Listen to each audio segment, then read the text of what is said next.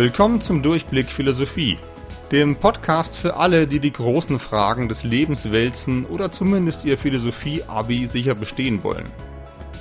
Ich heiße Florian Krämer und nehme dich hier auf eine kleine Rundreise durch die Fachgebiete der Philosophie. Im Moment sind wir in der Ethik, also bei der Frage, wie Menschen generell miteinander umgehen sollten und was wir uns gegenseitig schuldig sind. Sehr schwierig, etwas so Generelles so generell zu beantworten für alle. Aber vielleicht müssen wir das auch gar nicht. In der letzten Episode haben wir den Kulturrelativismus kennengelernt, vertreten etwa durch den Philosophen Paul Feyerabend. Diese ethische Position umfasst im Wesentlichen zwei Thesen. Erstens, alle sollten der Moral ihrer eigenen Kultur folgen. Zweitens, es gibt keine Moral über den einzelnen Kulturen. Auf den ersten Blick ist das eine recht bequeme Position. Alle haben irgendwie moralisch Recht nicht alle einzelnen Menschen, aber zumindest alle Kulturen, und das klingt außerdem ziemlich tolerant. Die westliche Tradition, also die Brille, durch die du und ich wahrscheinlich die Welt sehen, ist nicht mehr allein maßgeblich. Leben und leben lassen. Das klang doch letztes Mal alles gar nicht so verkehrt.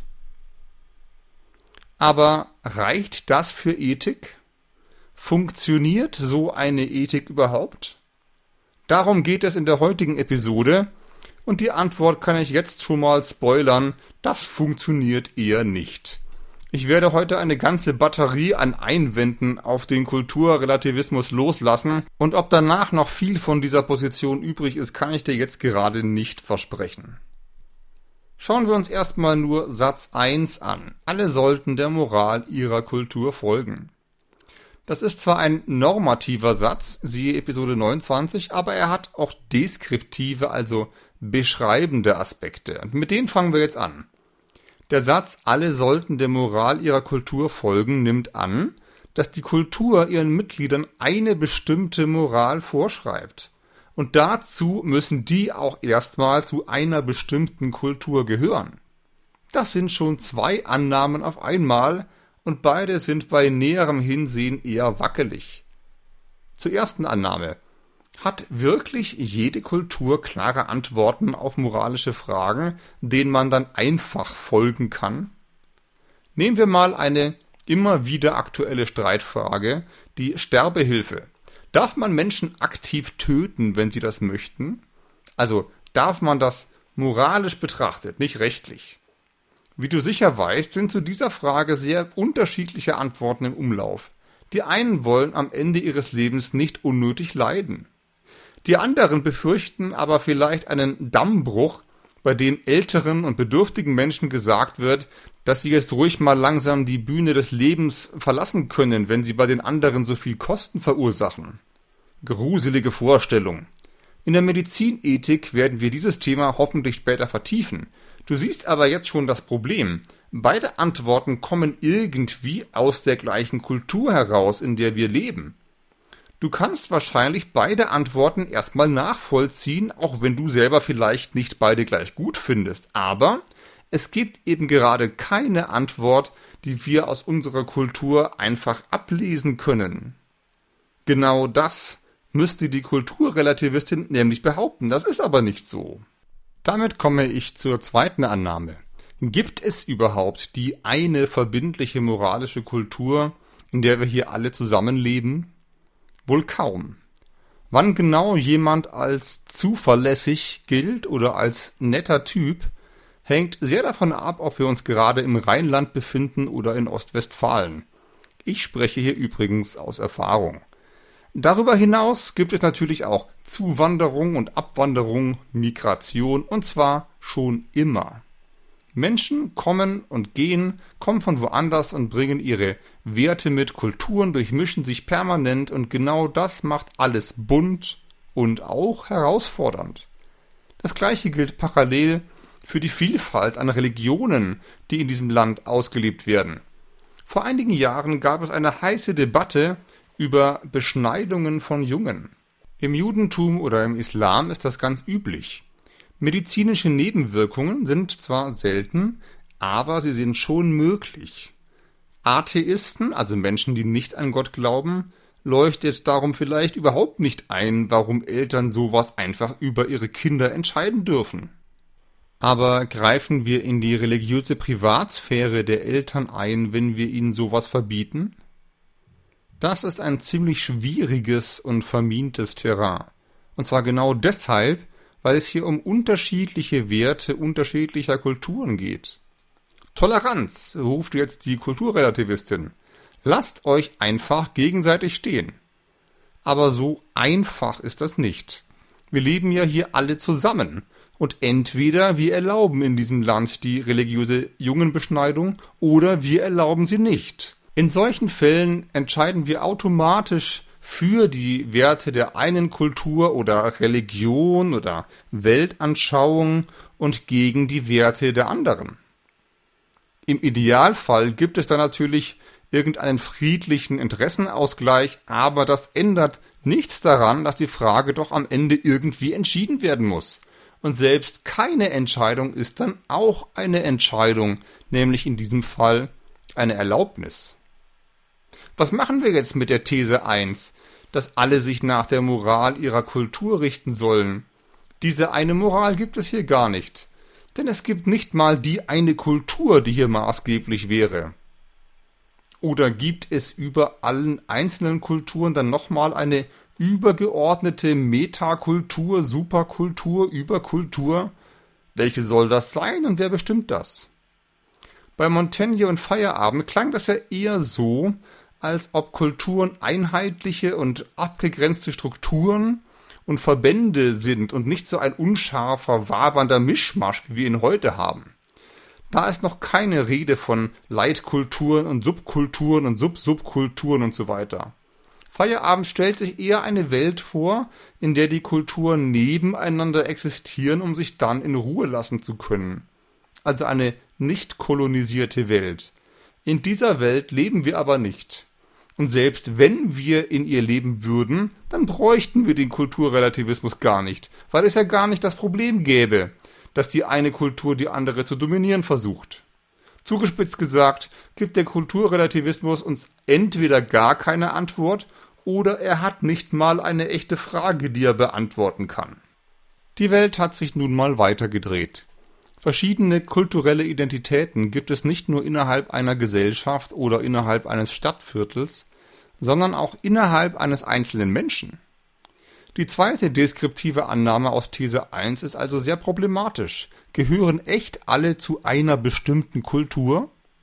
Du kannst im Rhein-Main-Gebiet geboren sein, iranische Eltern haben und in der Fußballmannschaft mit Russen und Südafrikanern abhängen. Was genau ist denn jetzt deine maßgebliche Kultur, nach der du dich richten sollst? Kann man sowas einfach selber entscheiden? Wenn ja, dann wird alles völlig beliebig.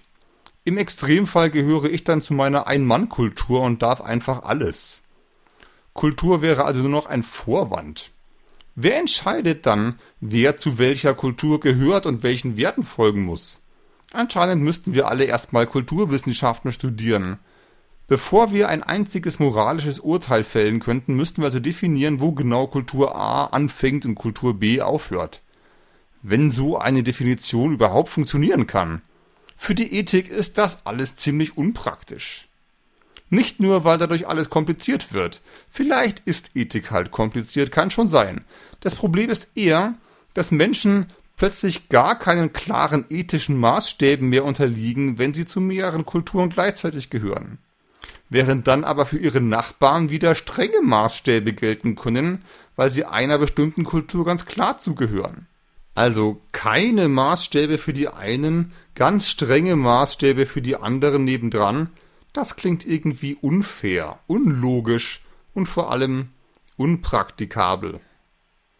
Unpraktikabel ist der Kulturrelativismus auch aus folgendem Grund. Wenn wir Kulturen und ihre Maßstäbe gar nicht beurteilen und verändern dürfen, können wir auch real existierende Streitfragen nie entscheiden. Das müssen wir aber, denn es gibt nun mal ziemlich viele davon. Ehen mit Minderjährigen, Schächten von Tieren, also Töten durch Ausbluten, Das sind natürlich Fragen nach dem Gesetz, aber in Episode 31 haben wir gesehen, dass das Gesetz durchaus auch versucht, auf Moral aufzubauen oder Moral irgendwie abzubilden. Irgendein moralisches Urteil muss da hin und wieder mal her.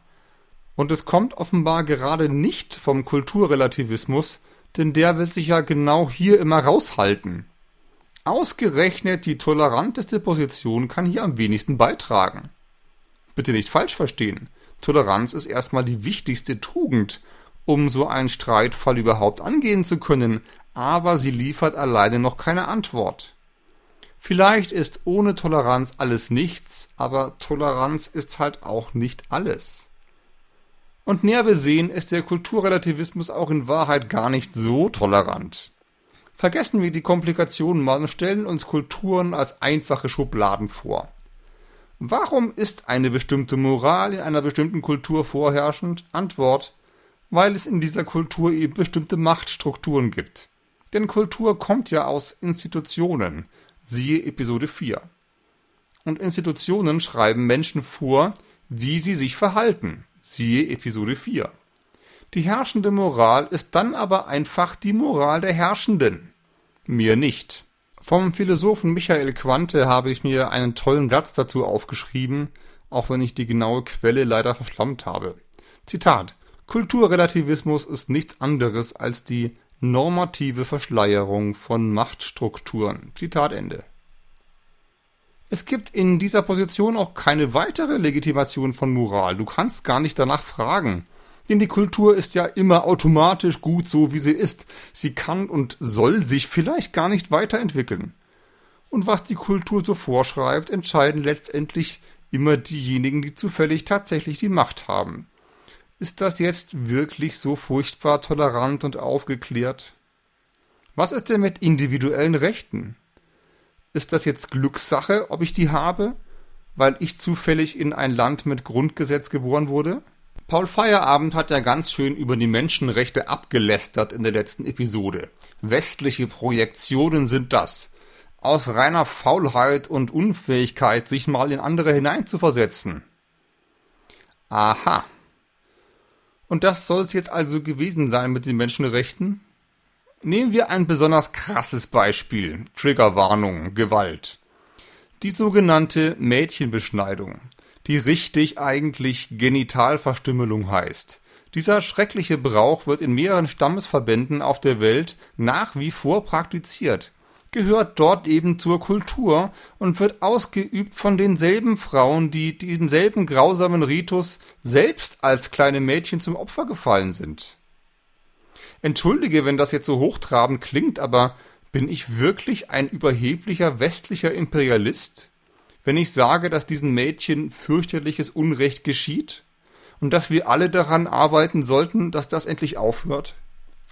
Ist echt jede Sitte auf der Welt moralisch wertvoll, nur weil sie eine bestimmte kulturelle Funktion oder Tradition hat? Im weiteren Verlauf dieser Einheit werden wir sehen, dass es zwar nicht immer so einfach ist, Menschenrechte normativ zu begründen und zu erklären, was sie genau bedeuten. Trotzdem sind die Menschenrechte nach einigen hundert Jahren Kriegen und Barbarei, die wir gerade hier mitten in Europa erlebt haben, doch eine ziemlich gute Idee, die wir nicht einfach so kampflos aufgeben sollten. Und es ist auch nicht so klar, dass der Westen sie den anderen Kulturen einfach aufgezwungen hat. Als die Vereinten Nationen 1948 über die Allgemeine Erklärung der Menschenrechte abgestimmt haben, gab es genau null Gegenstimmen und nur acht Enthaltungen, unter anderem von der Sowjetunion. Aber lassen wir den geschichtlichen Exkurs hier mal beiseite. Ich habe jetzt ja schon einen ganzen Haufen Einwände angeschnitten, kommen wir jetzt endlich zum Kernproblem des Kulturrelativismus. Ja, es gibt auch noch ein Kernproblem. Er widerspricht sich selbst, und zwar nicht irgendwo, sondern genau bei seinem zentralen Anliegen. Schauen wir nochmal genau hin. Wenn diese Ethik ganz konsequent und radikal verstanden wird, besagt sie ja, a. Alle Werte sind kulturrelativ, darum gilt b. Es gibt keine universellen Werte, darum gilt c. Wir sollten keiner Kultur irgendwelche Werte vorschreiben. Aber Moment mal. Für wen soll denn dieser Satz C gelten? Antwort für alle. Er gebietet allen, anderen Kulturen keine Werte vorzuschreiben. Wenn er aber für alle gilt, dann ist er offenbar selbst ein universeller Satz. Dann aber widerspricht er dem Satz B, dass es keine universellen Werte gibt. Wenn du sagst, keine Kultur darf einer anderen was vorschreiben, dann schreibst du genau damit selbst allen Kulturen etwas vor. Die Kulturrelativistin könnte nun versuchen, diesem Problem zu entkommen, indem sie den Satz B nur deskriptiv versteht und auf den Satz C dann verzichtet. Sie will dann also nur sagen, dass es tatsächlich keine universellen Werte gibt und fertig. Sobald jemand einen universellen Wert aufstellt, kann sie dann sagen, dass in Wahrheit nicht alle diesen Wert teilen. Sie kann aber nicht mehr normativ sagen, dass ihn nicht mehr alle teilen sollen oder ihn nicht alle brauchen. Sie kann Moral nur noch von außen beschreiben, von der Zuschauertribüne oder aus der Reporterkabine, aber mitspielen auf dem Spielfeld darf sie selber dann nicht mehr. Das wäre dann wiederum keine echte ethische Position mehr, weil sie keine normativen Sätze mehr begründet. Sie könnte höchstens noch ins amoralistische Lager wechseln, siehe Episode 32. Sie behauptet, es gibt eigentlich gar keine richtigen oder falschen moralischen Argumente, es machen halt alle irgendwie ihr Ding. Nochmal das Kernproblem. Toleranz funktioniert als ethische Alleinbegründung einfach wahnsinnig schlecht. Wenn Toleranz der einzige Wert ist, dann geht er nach hinten los. Ein Beispiel. In der letzten Episode habe ich schon von den Raubzügen der Spanier nach Mittel- und Südamerika im 16. Jahrhundert gesprochen von der Ausrottung und Unterdrückung der Azteken und Inkas. Wenn man sich diese Geschichte anschaut, kann man zwar verstehen, warum Feierabend lieber Kulturrelativist ist, aber sieh's mal so rum. Was, wenn die Spanier einfach nur ihrer Kultur gefolgt sind? Wenn sie also nun mal eine Kultur haben, die ihnen vorschreibt, andere Kulturen zu missionieren, zu kolonisieren oder ganz zu massakrieren, das ist halt ihre Kultur. Auf welcher Seite steht der Kulturrelativist denn jetzt? Instinktiv natürlich auf der Seite der Unterdrückten, aber wie will er das begründen? Aus der Außensicht heraus sind da halt einfach zwei verschiedene Kulturen und es soll ja laut These 2 gerade keine höhere Entscheidungsgrundlage geben. Die Spanier sind dann nicht besser als die Azteken, aber auch nicht schlechter. Der Philosoph Karl Popper hat das alles auf den berühmten Begriff vom Toleranzparadox gebracht. Wenn wir alles tolerieren müssten, müssten wir auch die Intoleranz tolerieren und dann ist die Toleranz am Ende. Poppers Devise war darum keine Toleranz für die Intoleranz. Man braucht universelle Werte, um Toleranz überhaupt erst zu ermöglichen. Du siehst also, der Kulturrelativismus steht vor einem Berg ernster Schwierigkeiten. Das alleine ist noch nicht so schlimm, denn jede philosophische Position hat ihre Nachteile und Kehrseiten, okay, aber dann sollten sie wenigstens auch irgendwas bringen. Du kannst schon 900 Euro für eine Bohrmaschine ausgeben, aber dann sollte die wenigstens auch anständig bohren können. Dem Kulturrelativismus geht es vor allem um die Toleranz, aber er kann nicht mal die Toleranz selber garantieren. Gibt es hier noch einen Ausweg? Vielleicht können wir ja einen schwachen Kulturrelativismus vertreten, der also nicht behauptet, dass alle Werte und Normen kulturrelativ sind, sondern nur, dass manche Werte und Normen kulturrelativ sind. Dann stellt sich aber die Frage, welche genau das sind und wer das festlegt. Auch das kann ja nicht wieder selber relativistisch begründet werden. Am Ende hätten wir dann vielleicht eine universalistische Ethik mit kleinen Seitennischen, die jede Kultur mit ihren Eigenarten auffüllen kann. Aber wäre das wirklich noch im Sinne der Kernthese, dass alle der Moral ihrer eigenen Kultur folgen sollten? An dieser Frage lasse ich dich jetzt alleine weiter grübeln, denn die Zeit für diese Episode ist leider abgelaufen. Vielleicht findest du meinen Podcast gut, zumindest relativ gut, dann kannst du mir gerne 5 Sterne bei iTunes oder eine freundliche Rezension dalassen oder noch besser, den Podcast an deine Bekannten weiterempfehlen. Ich stecke im Moment leider wieder mal sehr tief in sehr viel Arbeit, darum erscheint mein Podcast nicht mehr ganz regelmäßig im gewohnten 2-Wochen-Rhythmus. Aber du bist da sicher sehr tolerant, nehme ich an. Im Internet findest du mich auch auf Facebook oder unter www.durchblick-philosophie.de. Wir hören uns, wenn du möchtest, in der nächsten Episode. Bis bald!